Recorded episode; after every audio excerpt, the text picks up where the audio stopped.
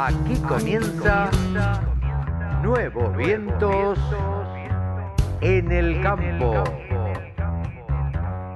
Hola, hola, hola, hola, ¿cómo les va? Buenos días, buenas tardes, buenas noches. ¿Cómo andan? Último programa del año de Nuevos Vientos en el Campo, aquí por la Radio del Campo. www.laradiodelcampo.com o .com.ar, como usted quiera y como le guste. Tenemos un programita hoy variadito, último programa del año, pero no nos vamos.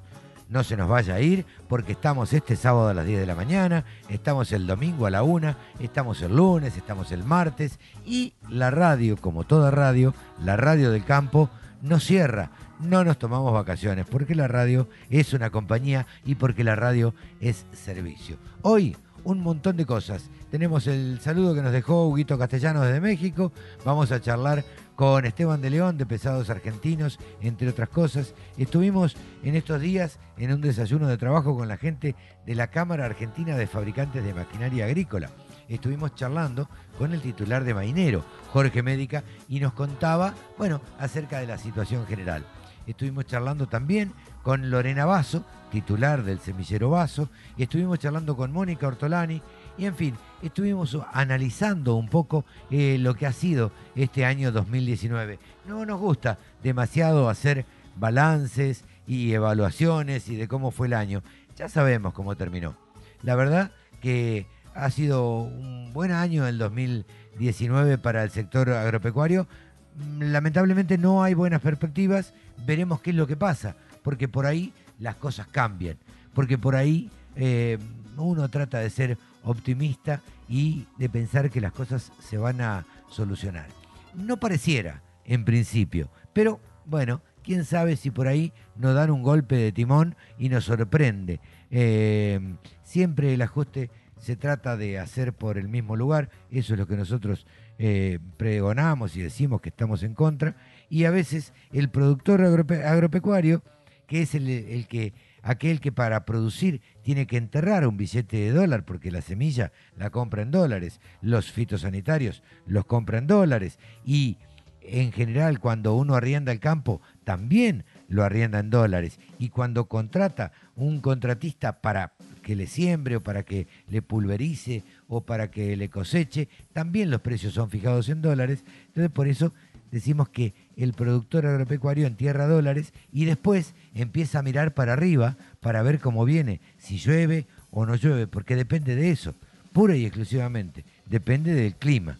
Después que uno enterró los dólares, la semilla, eh, en la tierra, de lo único que, se depende es de, del clima. Esperemos que los productores agropecuarios puedan seguir produciendo, porque el productor lo único que pide y lo único que desea es seguir trabajando. No sabe hacer otra cosa generalmente y reconvertirse le cuesta muchísimo. Entonces lo único que pide es reglas más o menos claras para ver cómo se sigue para adelante. Así que bueno, encaramos el último programa del año, lo que van a escuchar ustedes en adelante los subsiguientes sábados y domingos hasta el 10 de enero por ahí.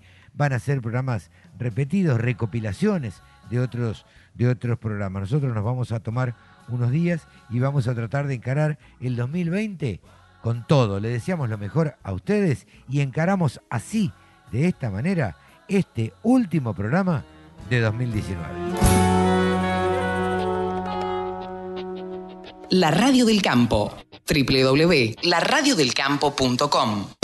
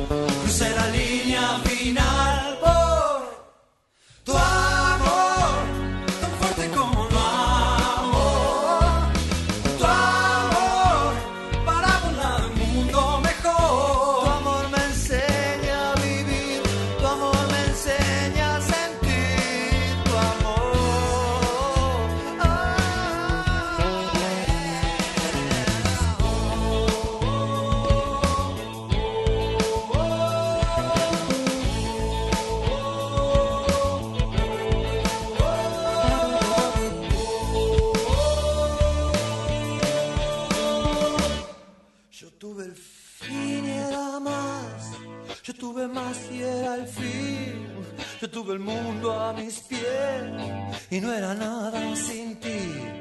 Seremos salvos por nuestro amor.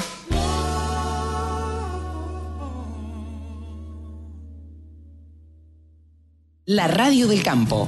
La mejor información del agro con la mejor música las 24 horas. Ya es un clásico de la radio del campo de los sábados y de nuevos vientos en el campo. Esteban de León, el representante de pesados argentinos. Y yo le pedí el otro día que hiciésemos un resumen del año. A ver, ¿cómo estás Esteban? ¿Cómo te va? ¿Qué tal, Carlos? ¿Cómo te va? Muy buenas tardes, noches, días, y en el horario que nos escuchen. Bueno, eh, yo te pedí, le, le contaba a la audiencia, que hiciéramos un resumen por todas las empresas que habíamos pasado a lo largo de todo este año. Contame, eh, a ver, cuáles son las principales empresas que, que- de las cuales estuvimos charlando eh, en este 2019. Mira, podemos empezar por la última que desarrollamos de alguna manera, como por ejemplo Alasia. Eh, podemos recordar un poquitito que es originaria de Sunchales y que eran dos hermanos, José, uno de los hermanos, y Luis, y por iniciativa del padre, bueno, crearon una, una especie, una empresa metalúrgica, la cual, bueno, como casi siempre pasaba a principios de la década del 20 y del 30, lo que se trataba era de hacer motriz, o sea, ponerle un motor, e incluso automotriz a cosechadoras de arrastre que ya tenían bastantes años. Ok, eh, ¿qué otras fuimos, eh, qué otras empresas fuimos recorriendo durante el año?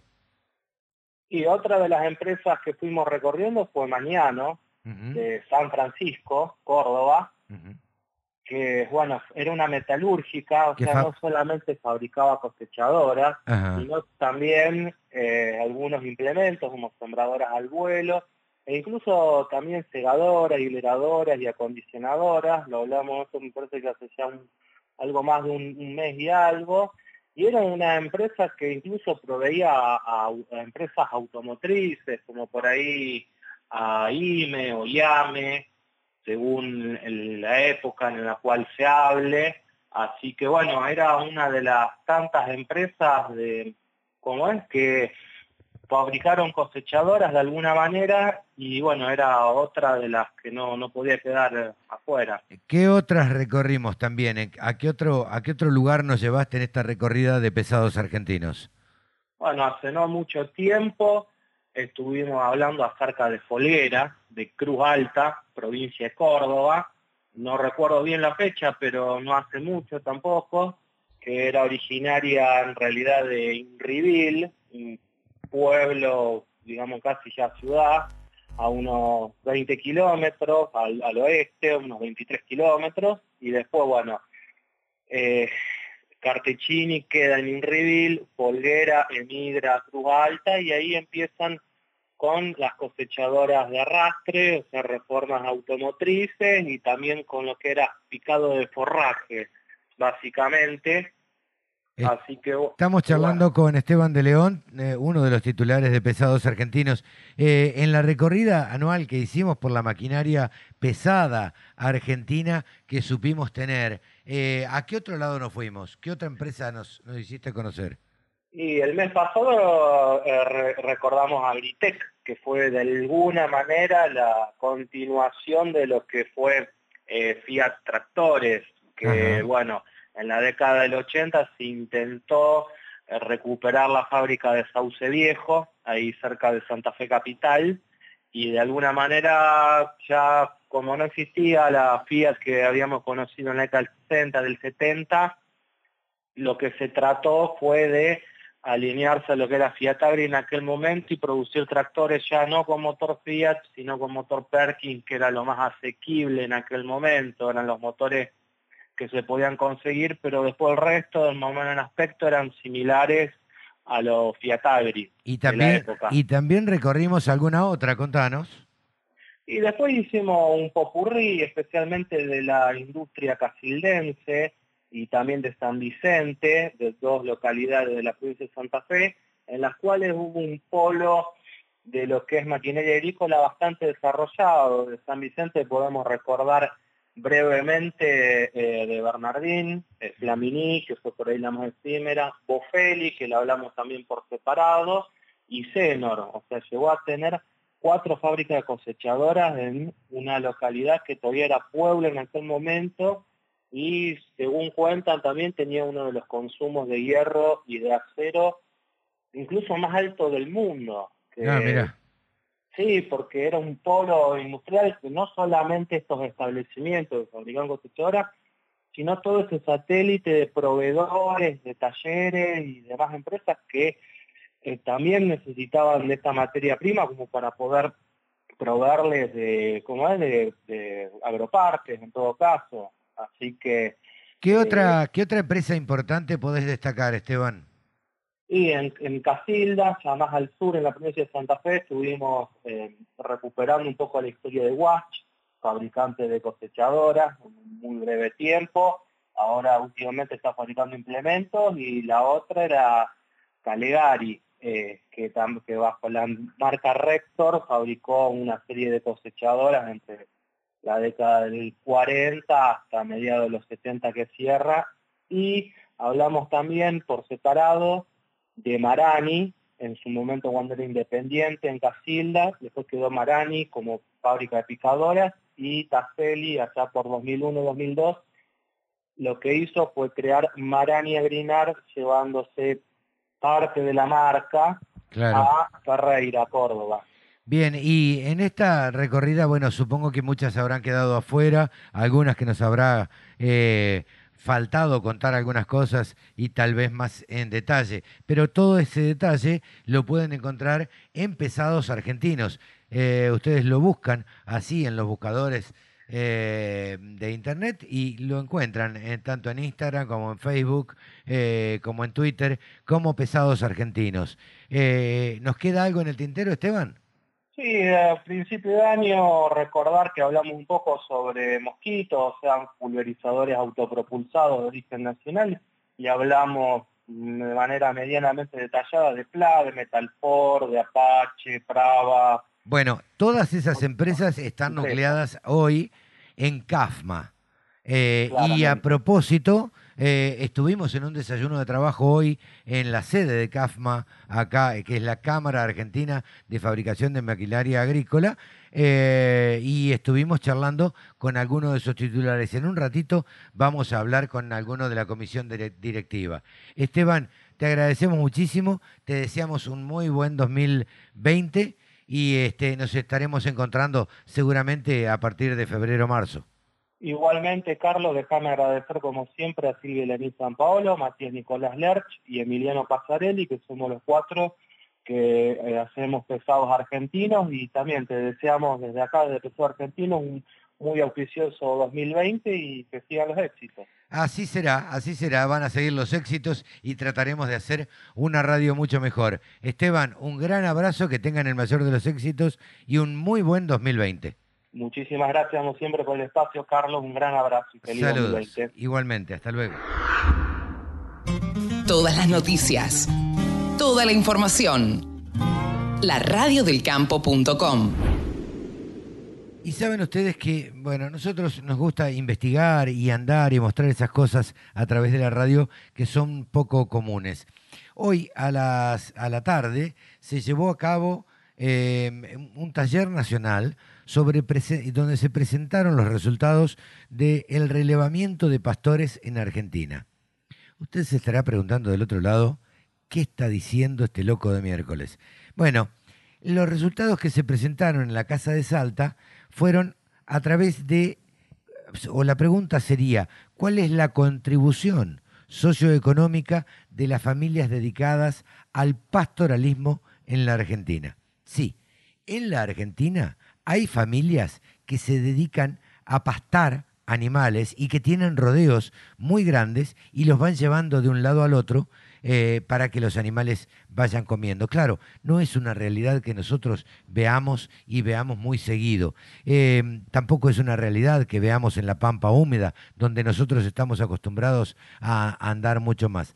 Pero sepan ustedes que el aporte a las economías regionales y nacionales es fundamental para el desarrollo de los pastores. Visibilizar este sector ayudará sin duda a encontrar opciones para promover y fortalecer eh, sistemas eh, productivos que están latentes en la Argentina. Eh, bueno, se nos invitaba hoy a conocer, no pudimos ir, eh, los resultados de este estudio, Pastores de la Argentina, que es apoyado por la Organización de las Naciones Unidas para la Agricultura y la Alimentación, por la FAO, mejor dicho, el Centro de Saberes Pastoriles y el Centro de Cooperación Internacional en Investigación Agronómica para el Desarrollo. Este evento contó con la presencia de importantes autoridades nacionales del sector. Y Redes Chaco, que es una red que aglutina más de 20 organizaciones del Gran Chaco americano, destinada a lograr la visibilización de temas vitales y acciones colectivas en el Gran Chaco americano que permitan la generación de la gobernanza, entendida la gobernanza como creación y fortalecimiento de ciudadanía e incidencia para acciones políticas eh, en políticas públicas este, que están concertadas ya. Articulación entre ONG, organizaciones de base, empresariales y organismos de públicos. Eh, eh, vamos a escuchar un audio eh, precisamente de el, señor Pablo Freire, el secretario ejecutivo de Redes Chaco, que decía al respecto lo siguiente. Jorge Médica, un histórico, podríamos decir, de la Cámara Argentina de Fabricantes de Maquinaria Agrícola de 9 de julio. Contame, Jorge, ¿cómo está la situación en este momento para la maquinaria agrícola nacional?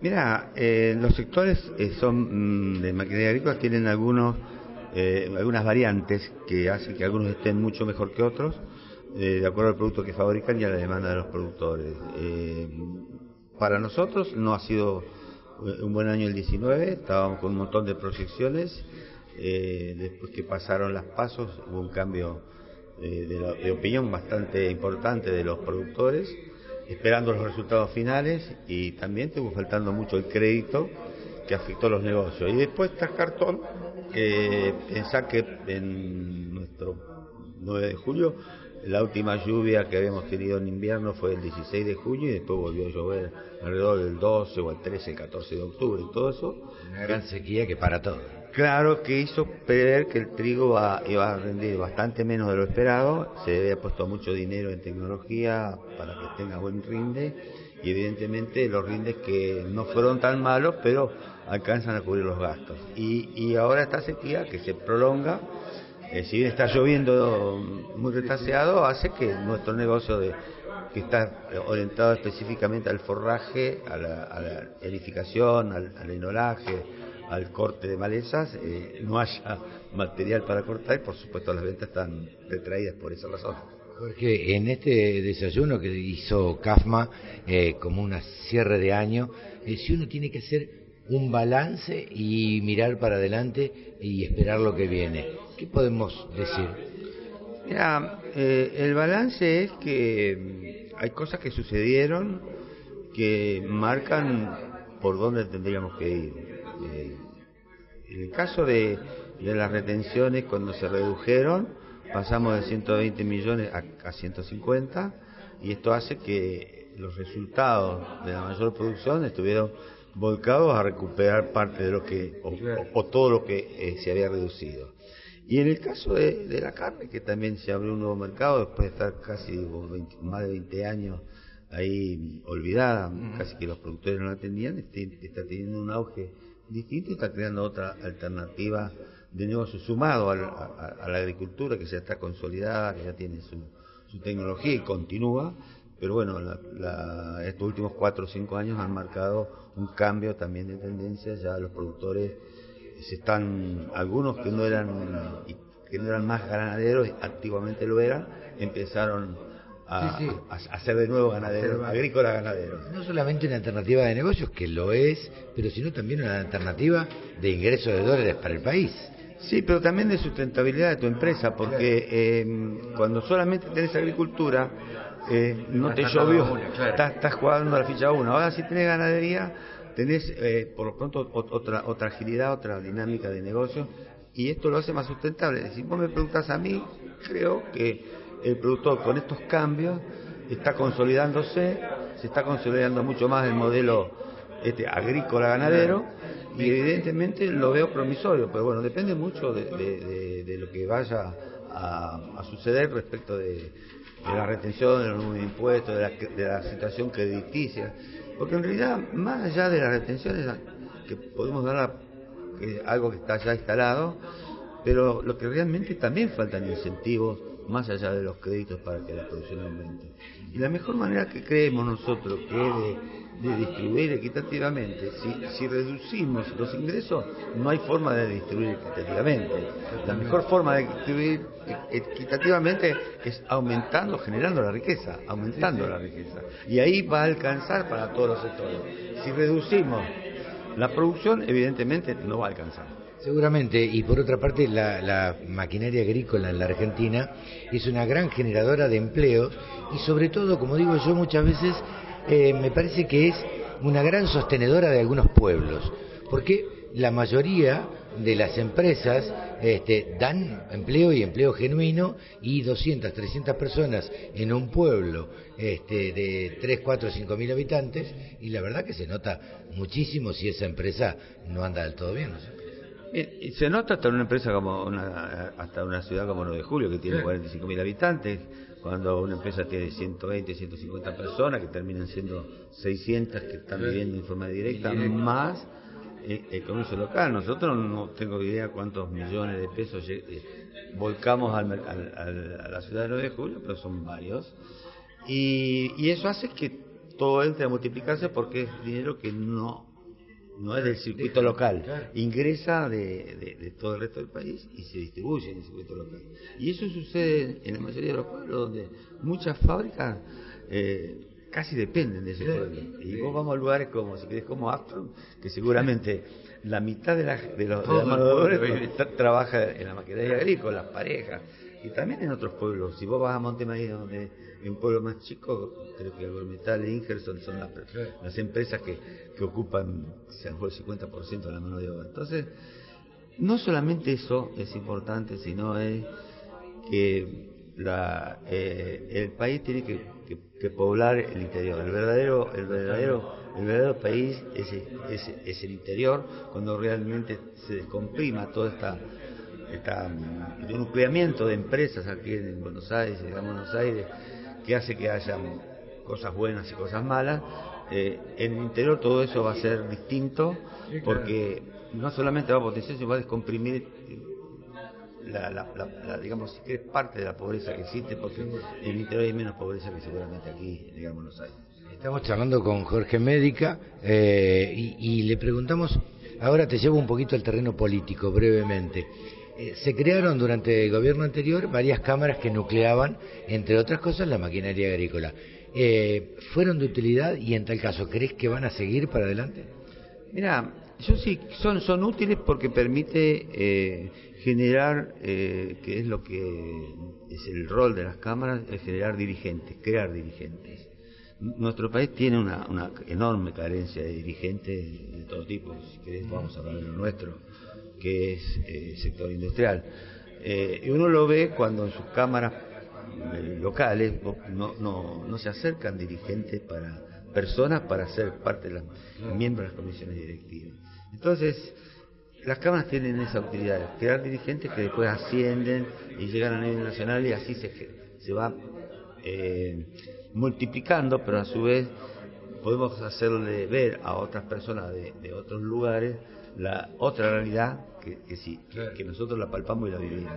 Y de cualquier manera yo sigo insistiendo que todas esas cámaras tienen que estar alineadas detrás de una sola o que estamos hablando de, crear un, sector, una ley o un proyecto país de, la agroindustria y que sea una sola que represente a todos y que después eso se vaya derramando en distintas cámaras, pero que todas encolumnadas detrás lo hablábamos fuera, fuera de micrófono. Eh, la verdad es que, más allá de que es un país que depende, es un país agroganadero, eh, tenemos cuatro entidades que representan a, los productores agropecuarios, una cámara que representa a, la maquinaria agrícola, otra que representará, y así y así nos vamos llenando de cámaras y nadie puede ir en forma unificada, y eso sería lo ideal.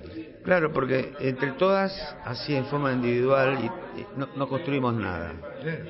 Porque, cada una va a tirar para lo suyo. Exactamente, además se sectoriza. Hablemos, ¿nos interesa el algodón? Sí. Yo no sé nada de algodón. Pero debería estar. ¿Nos interesa el arroz? Sí. Yo no sé nada de arroz. Entonces, evidentemente, pero todos tenemos que eh, bajar a algunos escalones. Eh, ser más humildes y crear grandeza con un sector que se encolumne y que sea como lo es el mayor sector productivo, el mayor sector exportador, pero que tenga un rumbo, un rumbo definido a varios años futuros.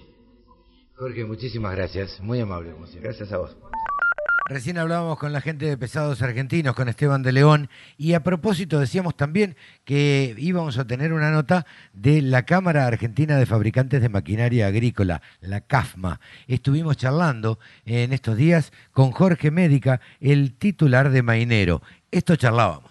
Bueno, lo que se ha hecho es un relevamiento de la contribución socioeconómica de los sistemas pastoriles, pastores de toda la Argentina es un programa que se ha repetido también en la República de Mongolia y en Chad, en Asia y África respectivamente. Y esta es la presentación de los resultados para Argentina. Se realizó con el apoyo financiero del FIDA, Fondo Internacional para el Desarrollo Agrícola, y con el aporte del Centro de Saberes para Pastoralismo de la FAO, Organización de las Naciones Unidas para la Agricultura y la Alimentación, y el Centro de Investigación para el desarrollo de la agricultura de, Francia, eh, que también participó y a nivel local eh, fue la figura de Redes Chaco y la organización anfitriona fue la Fundación Gran Chaco, quien eh, administró y gestionó un poco lo, que fue el proyecto en, en Argentina. El reglamento involucró a todo el país, prácticamente a todas las provincias donde hay sistemas pastoriles de la Patagonia, Cuyo, el NEA, el NOA, eh, y que eh, involucró relevamientos exhaustivos a más de 1.100 familias eh, con dos tipos de relevamiento y, en ellos estamos sacando ya conclusiones muy importantes de la riqueza. Estamos hablando de que una, los ingresos de una familia, de cada familia pastoril, supera los 500 mil pesos anuales. Eso hay que multiplicarlo por varias eh, decenas de miles de familias a lo largo del país. Es importante, eh, lo que nunca se había valorado es la importancia que tiene la autoproducción de alimentos, que es eh, valorado eso es importantísimo, y eh, también hay la ruptura de algunos mitos como que las familias rurales, por lo menos en este caso no ocurre, que viven de los subsidios y los fondos que reciben del Estado o de fuera del predio. Aquí es muy importante las ventas y la propia producción de alimentos de parte de estas familias. Eh, y sin embargo, bueno, aún así eh, pasan situaciones, viven en las zonas más marginales y a pesar de ello, cuando se ha investigado sobre qué ha pasado, qué han hecho eh, frente a situaciones de crisis en los últimos 15 años. Se ha evaluado a las familias y en todos los casos, en la mayor cantidad de, de porcentaje de los casos, nos demuestran que no van corriendo al Estado a pedir cuando viven una crisis, sobre todo climática, que es la que más los ha afectado, los problemas climáticos.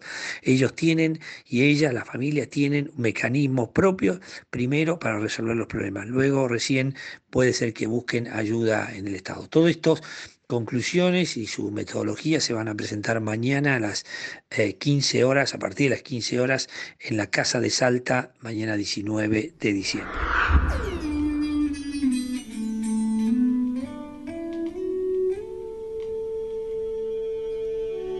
La Radio del Campo. www.laradiodelcampo.com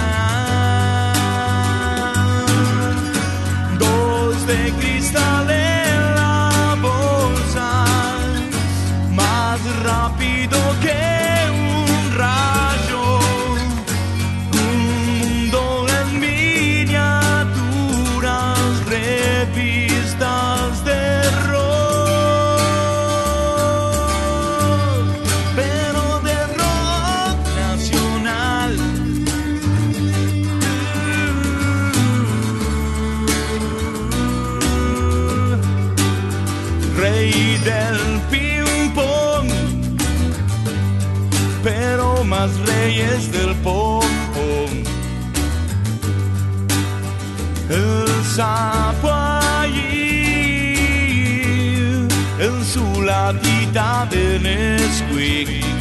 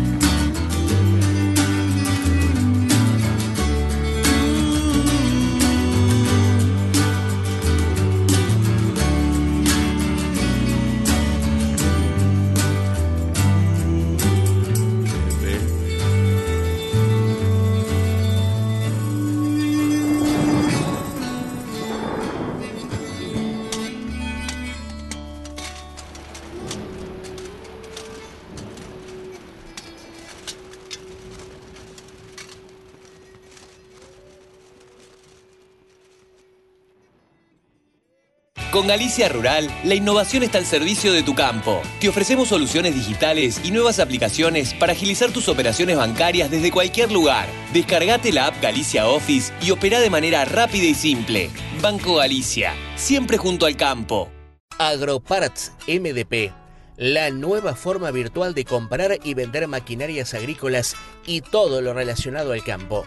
Noticias, mercados online, clima y mucho más www.agropartsmdp.com.ar. Contactate al 223 5960 824. Laboratorio Agrofarma Salud, performance y productividad animal. 100 años al servicio del productor agropecuario. Dual Salt Technology de Nufarm. Una innovación única y poderosa para tu barbecho. La combinación de dos tipos de sales logrando la mayor compatibilidad y la más baja volatilidad del mercado. Aplica Widal Full, Canva Full y Credit Full y alcanza la mayor eficiencia. Nufarm. Más cerca del campo, más conectado con vos. Peligro, uso incorrecto puede ocasionar daños a la salud y al medio ambiente. Lea atentamente la etiqueta. Señor productor. La mala condición corporal de las vacas disminuye la tasa de preñez y genera graves pérdidas en la producción. Para llegar al momento del servicio en las mejores condiciones de fertilidad, es muy importante controlar periódicamente la condición corporal luego del parto y ajustar la alimentación y las prácticas de manejo. Con la ganadería, ganamos todos. Instituto de Promoción de la Carne Vacuna Argentina. Iberton 350 el antiparasitario más potente para ovinos y bovinos. Antisárnico, melofagicida y garrapaticida. Poder residual 38 días solo con Iberton 350 de Agrofarma.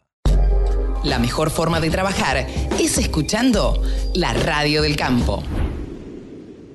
Y ahora estamos en comunicación con Lorena Basso. Lorena Basso es la presidenta de la Asociación de Semilleros Argentinos. Antes que eso, es, pertenece a la empresa Vaso Semillas, una empresa que tiene más de 80 años en el mercado. ¿Cómo estás, Lorena?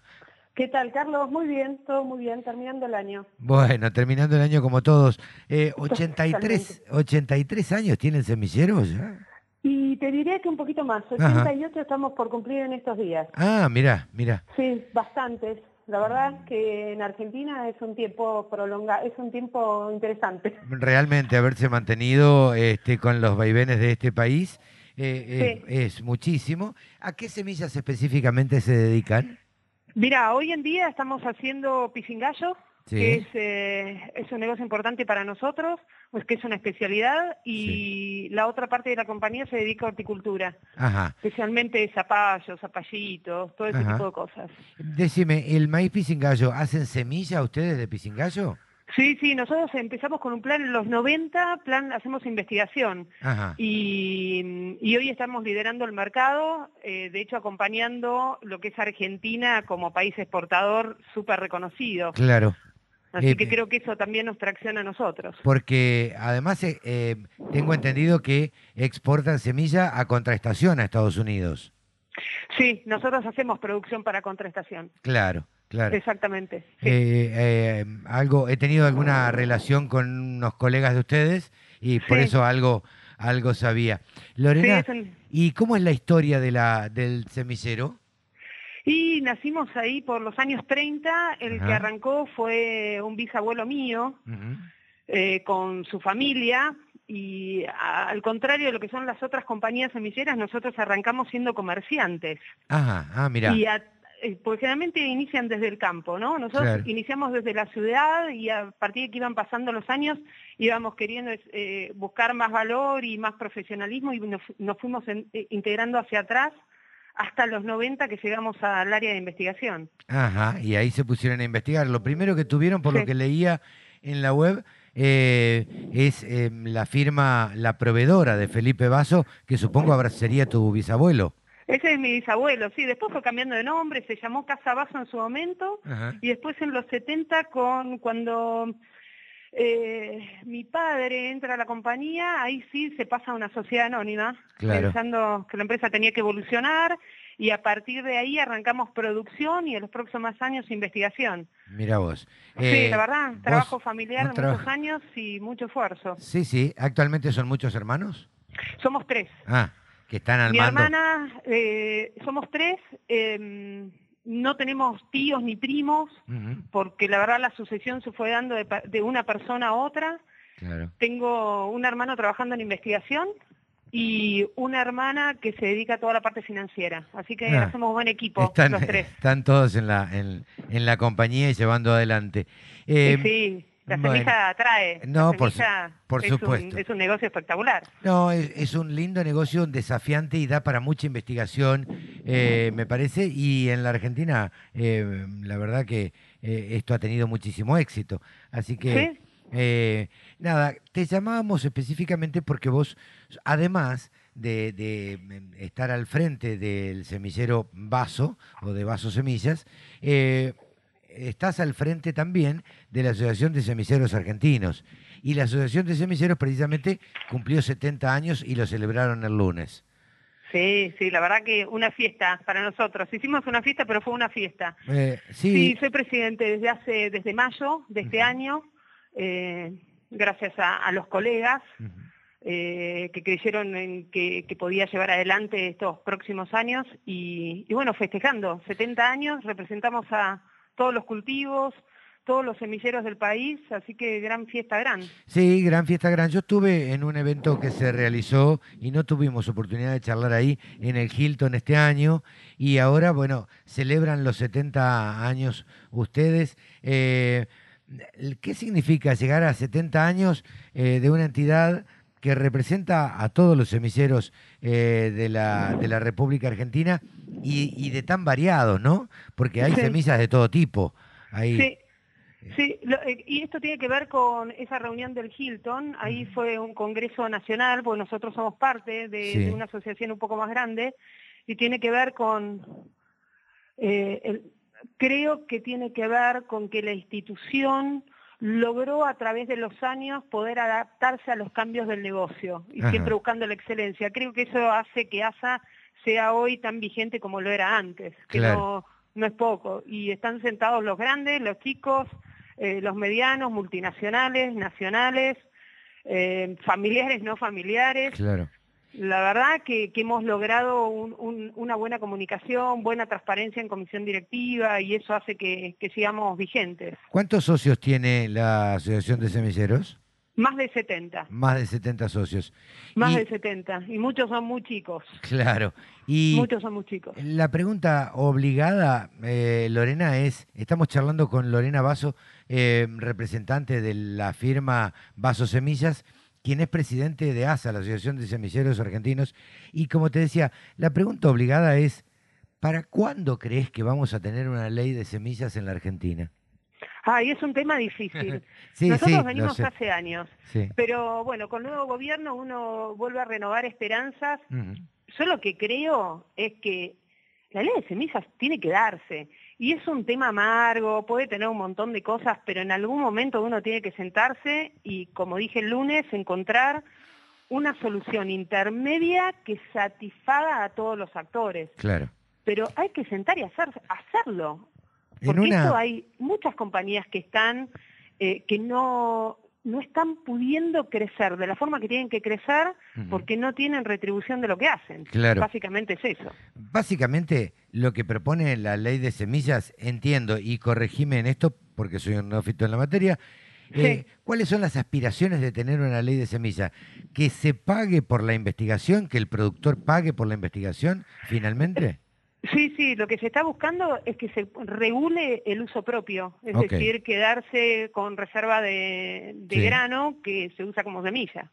Entonces lo que se está buscando es regular eso, Bien. porque en realidad el trabajo de investigación es muy costoso, eh, este es un sector donde el 9% de la facturación se invierte, no es menor, pero a mi entender, en estos pocos años que tengo en la actividad, pocos o muchos, que sé yo, ya no sé cómo decirlo, las compañías, cuando uno ve compañías del mismo tamaño en el exterior, crecen mucho más rápido que lo que crecen acá. Claro, Y eso tiene que ver porque no tienen devolución de lo que están haciendo. claro. Eh, simplemente es porque el productor no paga, eh, paga la semilla, pero no paga la investigación, no paga el derecho. Exactamente, que es la repetición del uso a través de los años, de una Claro. variedad que uno lanzó al mercado en determinado momento. Eh, porque... Entonces lo paga cuando lo compra, pero Sí. nosotros lo que eh, insistimos y lo que se hace es pagar por cada uso. Claro. eh, Después lo hay que encontrar, eso es conceptualmente lo que nosotros decimos, pues en la mesa hay que encontrar eh, una solución que sea simple, sí, claro. pero, pero lo- hay que hacerlo. No, seguro. En definitiva, hay que sentarse, es amargo, pero hay que sentarse a, resol- a resolverlo. Y, y como vos decís, la Asociación de Semilleros Argentinos nuclea a grandes, a chicos, a pequeños semilleros, y la verdad es que eh, una ley que regule no va a dejar satisfechos a todos, porque algunos van a salir más perjudicados, entre comillas, que otros, pero seguramente va a ser o va a tratar de ser eh, la ley lo más justa posible, o de, o de eso se trata, de buscar un, un equilibrio. Totalmente, yo pienso en eso. Yo pienso en eso, que, a ver, si uno va a la mesa de negociación buscando el 100%, posiblemente la solución esté en algún punto intermedio que todos, que todos tengan lo que merecen tener y que sea justo para las partes. Eh, para, para explicarle a la gente que por ahí no está del todo interiorizada, lo que está explicando Lorena Basso es la adquisición de semillas que se paga y que uno paga los derechos de uso. Ahora, si yo siembro 100 hectáreas de maíz pisingallo y me quedo con 10 hectáreas como bolsa propia para sembrar al año siguiente, eso es lo que ustedes están pretendiendo que se pague. ¿Es así? Sí, es eso. La única observación que te haría es que esto pasa eh, eh, específicamente con las variedades, Mm, que son las que nosotros decimos OP o Open Field. No pasa con los híbridos. claro. Porque claro. los híbridos son combinación de dos líneas, con lo cual si vos lo volvés a sembrar, eh, posiblemente no tengas la misma performance Claro, de la seguramente. primer semilla. Sí, sí. Pero en el caso de trigo o de maní, sí, vos podés seguir eh, sosteniendo eh, gran porcentaje de la performance, de- del rendimiento o de las características de- del original. Sí, sí, sí, claro, claro. Así que regula eso específicamente. Eh, ¿Tenés esperanza que en algún momento salga? ¿Tenés esperanza que en este gobierno salga? Sí, yo creo que sí. eh, vamos a trabajar para eso.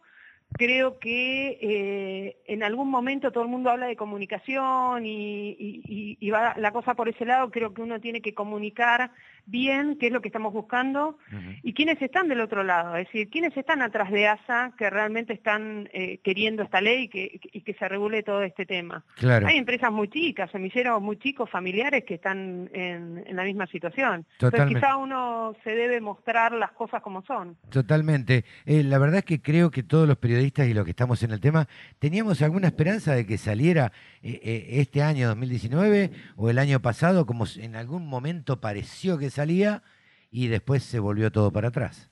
Sí, sí, la verdad, Sí. sí, no sé no, teníamos eh, estado parlamentario del, del proyecto Claro, y se cayó. y se cayó, se cayó en noviembre. Y, y bueno, no se juntaron los votos y, y todo como para poder llevarla al recinto. Sí, sí. Eh, cuando uno tiene que entrar con la ley, no eh, entrar sí o sí al, al Congreso, ¿no? Sí, no, no, sin duda. Y Otra Echeverri, materia. eh, eh, el ex ministro de Agricultura, eh, Echeverri, eh, medio como que se había hecho cargo y había hecho una promesa o, o había dicho que iba a salir y finalmente, bueno, no, no se pudo dar. Sí, Eh, son, son cuestiones difíciles, ¿no? Sí. Uno entra en política también en este momento. totalmente, Con totalmente. todo esto, entonces hay veces que se dan algunas situaciones que no, que no son las que uno quiere, No, sin pensando duda. desde lo técnico o desde el negocio. Sin duda, sin duda, y la política es el arte de lo posible y de las negociaciones, como digo yo, y, Ah. y bueno, y hay que, hay que negociar. Te deseamos Sí. lo mejor para el 2020. Muchas Eh, gracias. Gracias Igual por- para ustedes. Pero la radio del campo a disposición para lo que ustedes necesiten comunicar. Eh, sepan que acá tienen una puerta abierta siempre. Así que Ay, te agradezco muchísimo el llamado, que nos des la oportunidad de contar qué hacemos y que tengan todos muy felices fiestas y un año productivo y con trabajo, que es lo principal. Mira, todos los que nacimos en el campo, me incluyo porque nací en el campo, eh, siempre decimos que el productor agropecuario, y lo he charlado miles de veces hasta un desayuno de trabajo esta mañana, mira, Sí. el productor agropecuario tiene que trabajar siempre, con este gobierno, con el anterior, con el anterior del anterior. ¿Viste? No se puede parar, el campo no puede parar. Eh, No. habrá, habrá un poco más de rentabilidad, un poco menos, eh, uno estará más contento, otro más desconforme, pero la cuestión es que se, se, debe seguir adelante. Es así, eh, es así, el campo es así, el eh, productor es así. Las vacas no se pueden dejar de ordeñar, hay que ordeñarlas todos los días. Eh, Obvio. Las campañas llegan y uno no puede dejar de sembrar y bueno, tanto el ganadero como el agricultor, digo, ¿qué vamos a hacer? ¿Una huelga y no esquilar las ovejas? No, ¿y qué vas a hacer? ¿Y qué vas a poner que en tu campo? No, no, Vos tenés que seguir produciendo, es lo que hacemos y es el capital que tenemos puesto ahí. Y es que generalmente lo que yo siempre digo es que no sabemos hacer otra cosa. Entonces, es lo que yo creo lo mismo. Y ¿eh? lo que nos gusta. Entonces, este, hay que seguir por ese camino. Lorena, éxitos en el 2020. Cuenten con el aliados como con la Radio del Campo y nos estaremos viendo en cualquier momento. Dale, mil gracias Carlos, nos Un gusto. Pasó, pasó por los micrófonos de la radio del campo Lorena Vaso, titular de la empresa Semilleros Vaso y presidente de ASA. El campo es el motor del país. Prende ese motor. Prendete a la radio del campo.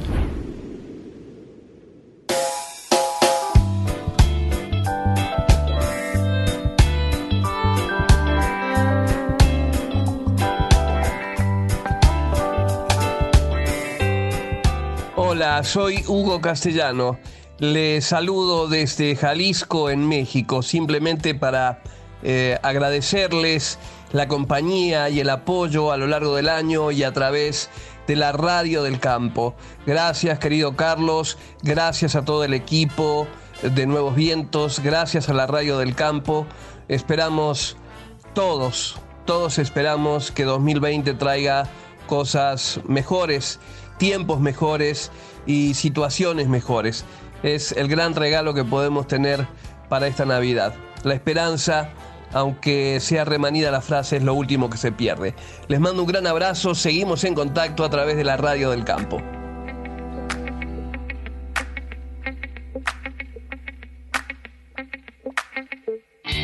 Asegúrate contra granizo en la segunda, donde lo primero sos vos. Hacé como Manu Ginóbili, confía en el grupo asegurador La Segunda. Superintendencia de Seguros de la Nación, órgano de control 0800-666-8400, www.ssn.gov.ar, número de inscripción 0317. Con Full, cuando proteges tu cultivo, proteges tu inversión, porque es el 2,4-D Amina, con los mejores beneficios y la mejor relación de costo por hectárea. Además, es no volátil, con alta compatibilidad con otros productos en mezclas de tanque y su aplicación está permitida durante todo el año en todo el país. Nufarm, más cerca del campo, más conectados con vos. Geosistemas. Soluciones para agricultura de precisión.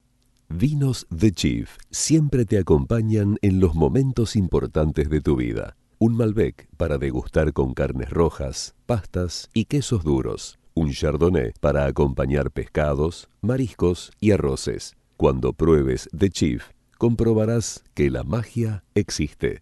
Vinos The Chief. Vinos de Mendoza. Vinos argentinos. Klein, el nombre del trigo orgullosos de cumplir 100 años de historia en trigo. Todos los ciclos y todas las opciones que el productor necesita. Adquiera su semilla en la amplia red de semilleros multiplicadores. Para más información, www.trigoclain.com.ar. La mejor forma de trabajar es escuchando la radio del campo. Una de las personas que nos acompañó eh, a lo largo de casi todo el año es Mónica Ortolani, titular de Tónica Online. ¿Cómo estás, Mónica? Hola, ¿cómo estás? ¿Cómo te va, Carlos? Un saludo a toda tu audiencia. Bueno, gracias por atendernos y por estar siempre al lado de la Radio del Campo. Mónica, como siempre les cuento, es titular de tonicaonline.com.ar, es contadora, es coach y se dedica, entre otras cosas, a, a dar charlas en distintos lugares con diversos clientes charlas motivacionales, este, charlas de incentivación, en fin, un poco de esto. Imagino el trabajo que te estará costando en estos tiempos, Mónica, incentivar, sí, la verdad que coachear a la gente. Digamos, un poco, porque bueno, un poco creo que mi, mi diferencial está por hablar de lo numérico y lo humano, ¿no? De combinarlos, ¿no? Porque en definitiva los números terminan hablando de lo que nos animamos y no nos animamos a hacer. Eh, y así que bueno, estoy trabajando mucho también con todo lo que es la transición intergeneracional, eh, pasándose a la segunda generación, y, y realmente también con todo lo que estamos viviendo más estos últimos días y los cachetazos que tuvimos durante el año, como ya hablamos en la otra, en la última columna, que en la última columna estuvimos hablando del tema Vicentín, Sí. eh, bueno, la verdad que requiere dosis extras de motivación y de optimismo. Totalmente. A esto ahora sumale el sábado pasado amanecimos como fiebre de como una fiebre de viernes por la noche, yo lo retitulé como si fuera la título de, de fiebre de sábado por la noche, como el- la, la de John Travolta, que fue fiebre de viernes, Sí. y amanecimos el sábado con doble indemnización y eh, con una jugada a las escondidas en Bueno. cuál iba a ser la retención a los, a- o los derechos de exportación o retención a la producción Sí. o impuesto a la producción, como me gusta llamarlo, donde casualmente las posiciones arancelarias de la soja y en maíz y en trigo no estaban. Bueno, para, yo te hago un paréntesis ahí, Moni. Eh, vamos a decir, nombraste a Vicentín. Vicentín, por ahí para, hasta para llevar tranquilidad a, a- a algunos acreedores de Vicentín, eh, Vicentín, se conoció la noticia esta tarde, informó que el dinero recibido por la venta del 16,67 de las acciones fue destinado al pago de obligaciones. La compró la empresa Renova para hacer Sí. frente a estos pagos este, que, que, que- que tienen que hacer. Y continúa el diálogo, por supuesto, con acreedores y proveedores para reestructurar la deuda. Eh, ahora, Vicentín, eh, bueno, le, le vende esta parte a Renova, que es una empresa de Glencore, eh, y bueno, eh, vamos a ver qué, qué pasa. Se supone que ahora van a tener dinero fresco y van a poder hacer frente a, a todas las deudas que tenían, ¿no? Sí, esperemos, esperemos que así sea todavía, o sea, que si bien esa parte la cumplieron, también por otro lado, sé que por ahora no pueden hacer todavía una propuesta de pago que no saben cómo van a hacer y que, bueno, lo que menos está, lo que menos quisieran es concursarse. ¿no? Claro, claro. Eh, bueno, esta es otra información que recibí hace un ratito. ¿eh? Claro, claro, claro. eh, con una reunión que tuvieron con miembros de la bolsa y que por ahora no pueden hacer nuevas propuestas y que lo que menos desean es concursarse y que están tratando de vender activos como para poder eh, eh, para como para poder hacer frente. Sí. Entonces, bueno, yo lo que voy a los riesgos, o sea, No, a totalmente. los riesgos propios de la actividad de los, los climáticos.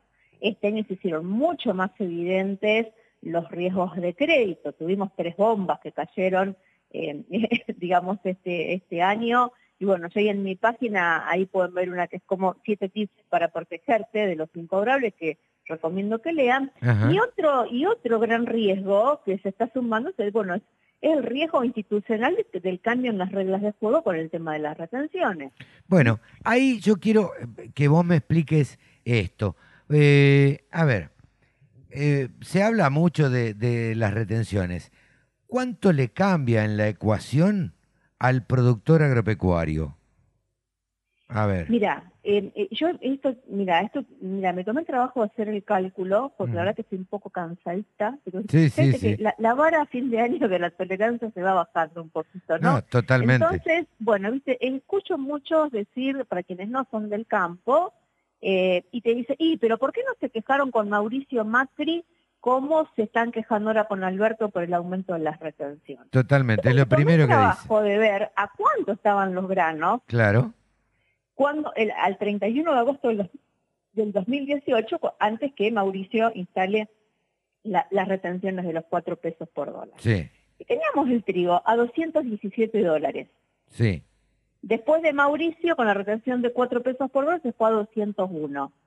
Y hoy el trigo enero lo tenés a 178 dólares. Claro. Pero, eh, está bien, Moni, pero yo te, te entiendo y sabés que pensamos más o menos parecido. Ahora, eh, el valor del trigo no lo fijamos nosotros. Pero, pero sí, pero en, en ese en ese valor interno siempre tenés descontadas las retenciones. Ok. Precisamente como nosotros no lo fijamos, el productor tiene otro riesgo, otro riesgo de precio que es el riesgo geopolítico, ¿no es cierto? Claro. Que tienen las propias cotizaciones de los granos que van y vienen que nosotros no somos formadores de precios. No, no, no, Entonces, Yo a lo totalmente. que voy, a lo que voy, que este aumento en las retenciones o sea, es un 12%, por eso decir, es igual, el 12%, pero de un número mucho más chiquito, Claro. esto hace que el productor empiece a perder plata. Sí, o Entonces vos, mira, la Bolsa de Cereales de Córdoba hizo un trabajo muy, pero muy, muy bueno. Yo le, diré- le, le sugiero a los oyentes que, que, que lo miren. Ujú. Y, y realmente en una, en una soja, con un, mira, con una soja a un maíz, ponele un 15%, le- a un, a un productor de Córdoba le queda un 3% de ganancia al productor. Ajá. 3% de ganancia. un 3%, y con una soja un 30, con una retención del 35, le queda cero ganancia al productor. Claro. Entonces yo a lo que voy, que también lo que hay que comprender para quien no estoy, para quien no es del campo, es que hay años buenos y años malos, y el año que por ahí te va un poquito bien es para cubrir las pérdidas del año que te fue mal. Yo tengo clientes que todavía están viviendo alquileres de la, de la, de la campaña del 18 que fue, una, que fue sequía. Claro. Sí, sí, sí. ¿Y qué? Entonces, acá no hay renta extraordinaria. Entonces, ¿por qué con Mauricio Macri no se quejó tanto el campo? Porque los números le seguían cerrando. Totalmente. Pero ahora Totalmente. no cierran, ahora da pérdida. Y en campo alquilado, eh, Mucho Salvador más. también hizo un análisis muy bueno, no te da ningún número, es todo a pérdida. Entonces decime, ¿qué incentivo va a tener el productor de seguir produciendo que casi no le quede nada en la mano? Bueno, el, Y lo único que le queda es deuda. No, por eso, si la renta es del 3% con los números finitos, imagínate eh, si, si la cosecha no le va bien, eh, este, o si hay, eh, entra a jugar un riesgo climático y demás.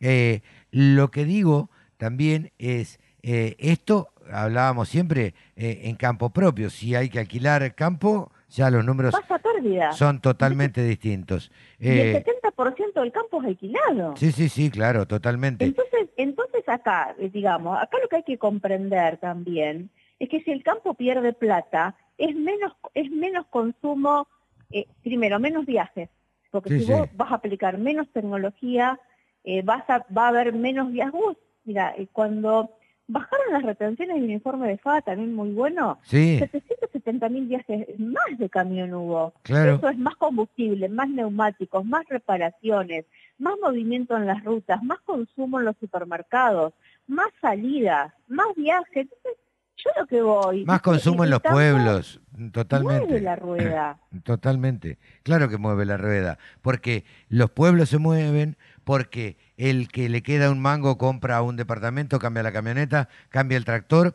o cambia la cosechadora. Entonces, todo se mueve, andan las, eh, la- la- las fábricas que están alrededor de los pueblos, la fábrica de, de maquinaria agrícola se mueve, se venden más camionetas, se venden más autos, eh, como digo yo, se mueve todo alrededor del campo, pero parece sí. ser que nadie lo entiende y que nadie lo No, entiende de esta manera. es- lo que sí creo que eh, yo es una invitación que hago a todos los oyentes, porque por estas cosas las hablamos y nos escuchamos entre nosotros nada más. Totalmente, totalmente. Entonces lo que tenemos que empezar es todas estas cosas, sin pelear, con los números, comentando a la gente que no es del palo. Yo ahora digo, muchas amigas a lo mejor que a lo mejor no eran muy del campo, ahora Mm. se lo estoy empezando a comunicar. Totalmente. Bueno, al campo siempre le faltó comunicación, no estamos descubriendo nada, siempre lo hemos charlado nosotros también y en otros ámbitos. El campo no comunica y cuando comunica, comunica mal. Exactamente. Eh, Entonces, bueno, tenemos que empezar a hacerlo cada uno desde nuestro lugar, porque el campo somos todos. Totalmente. Y del campo, eh, para el campo, ¿no es cierto? Y si al campo le va bien, a nosotros nos va bien, vos vas a tener más auspiciantes, yo voy a tener más charla. Al país Eh, le va a ir mejor porque Alberto Fernández, o el mejor dicho, el Estado argentino, va a recibir, vamos a exportar más, por lo tanto vamos a recibir más dólares en la Argentina. Esto es lo que yo no entiendo, que no entiendan quienes nos gobiernan. Sí, Pero- acá es, comprender, es comprender, porque si el campo, si el campo no invierte en tecnología, van a tener menos divisas. Totalmente. Para poder ayudar, para poder ser solidario Sí, claro. con quienes lo necesitan realmente. Totalmente. Pero acá el problema, acá el gran problema, es la, es la mala administración y la corrupción. Y la política. Y porque los al- al costos campo, Si políticos. quieren, sáquenle el 100%. Sí, sí. Sáquenle el 100%, confíquenle todo lo grano, igualmente vamos a tener más pobres. Totalmente. Y además, lo que yo me pregunto siempre, Moni, ¿qué esfuerzo hace la política?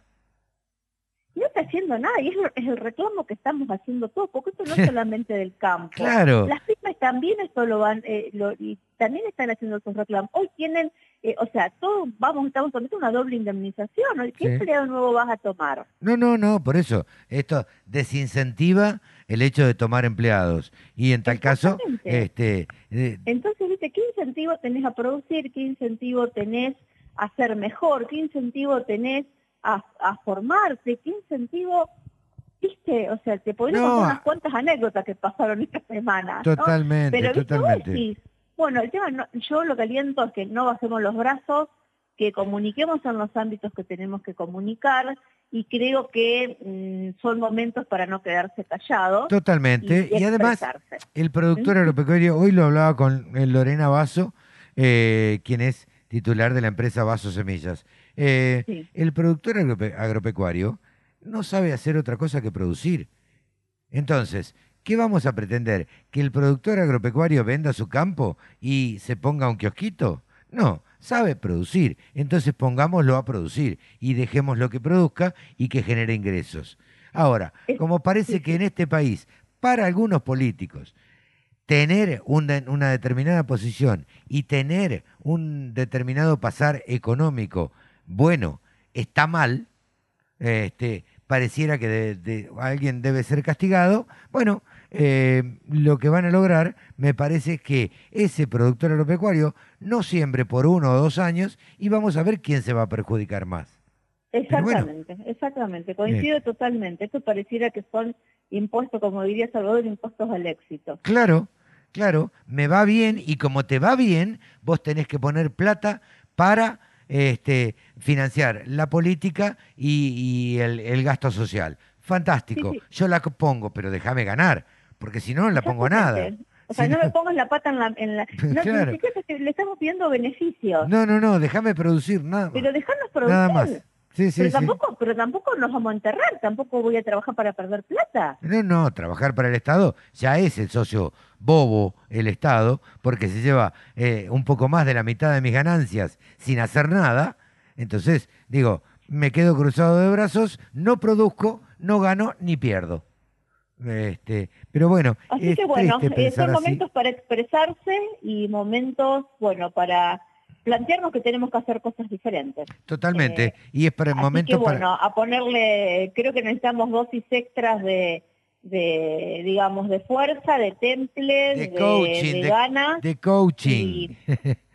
Eh, de coaching, de coaching, Mónica. Sí, De- debemos Así que bueno, eh, va- vamos, eh, en eso estamos y bueno, vos sabés que siempre desde mi columna, eh, bueno, yo intento ser, digamos, de, brindar, digamos, aliento, ¿m? Sí, sí. Para bueno, para, para seguir, ¿no? para poder seguir adelante. Nosotros tenemos la cultura del trabajo, la cultura del hacer y, y de ir para adelante y de superarnos. Así Totalmente. que bueno, Hemos- ante los desafíos y ante las tormentas, bueno, Hemos- eh, hemos- tendremos que sacar lo mejor de nosotros para trascenderla. Totalmente. Y hemos salido de crisis peores, así que esta será una crisis más. Esperemos que eh, de acá, digamos, peguemos la patada y po- podamos sa- salir para arriba y salir de la manera este, eh, más clara posible y, este, y con la mayor hidalguía.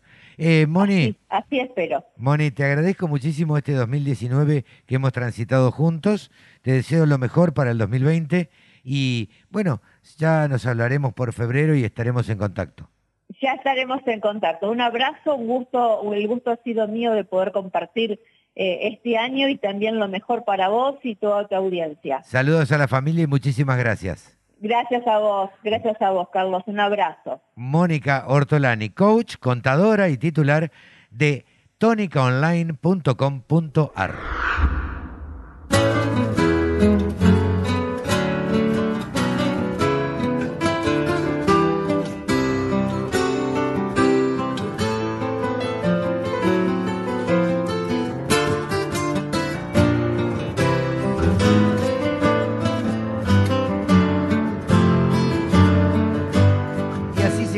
final del último programa del año, del año 2019. Ya nos vamos a encontrar charlando y grabando el programa Nuevos Vientos en el Campo aquí por la Radio del Campo en el año 2020. Ya, ya por el 7 de enero más o menos vamos a estar presentes, más específicamente, ya le digo cuándo. A ver, noviembre, diciembre, enero.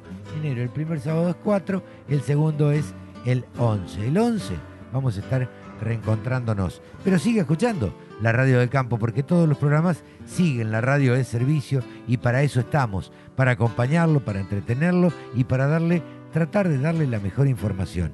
La mejor información, en este caso, del campo. Aquí en Nuevos Vientos, en el campo por la radio del campo. Nos despedimos hasta el año que viene. Que terminen bien y que empiecen mejor.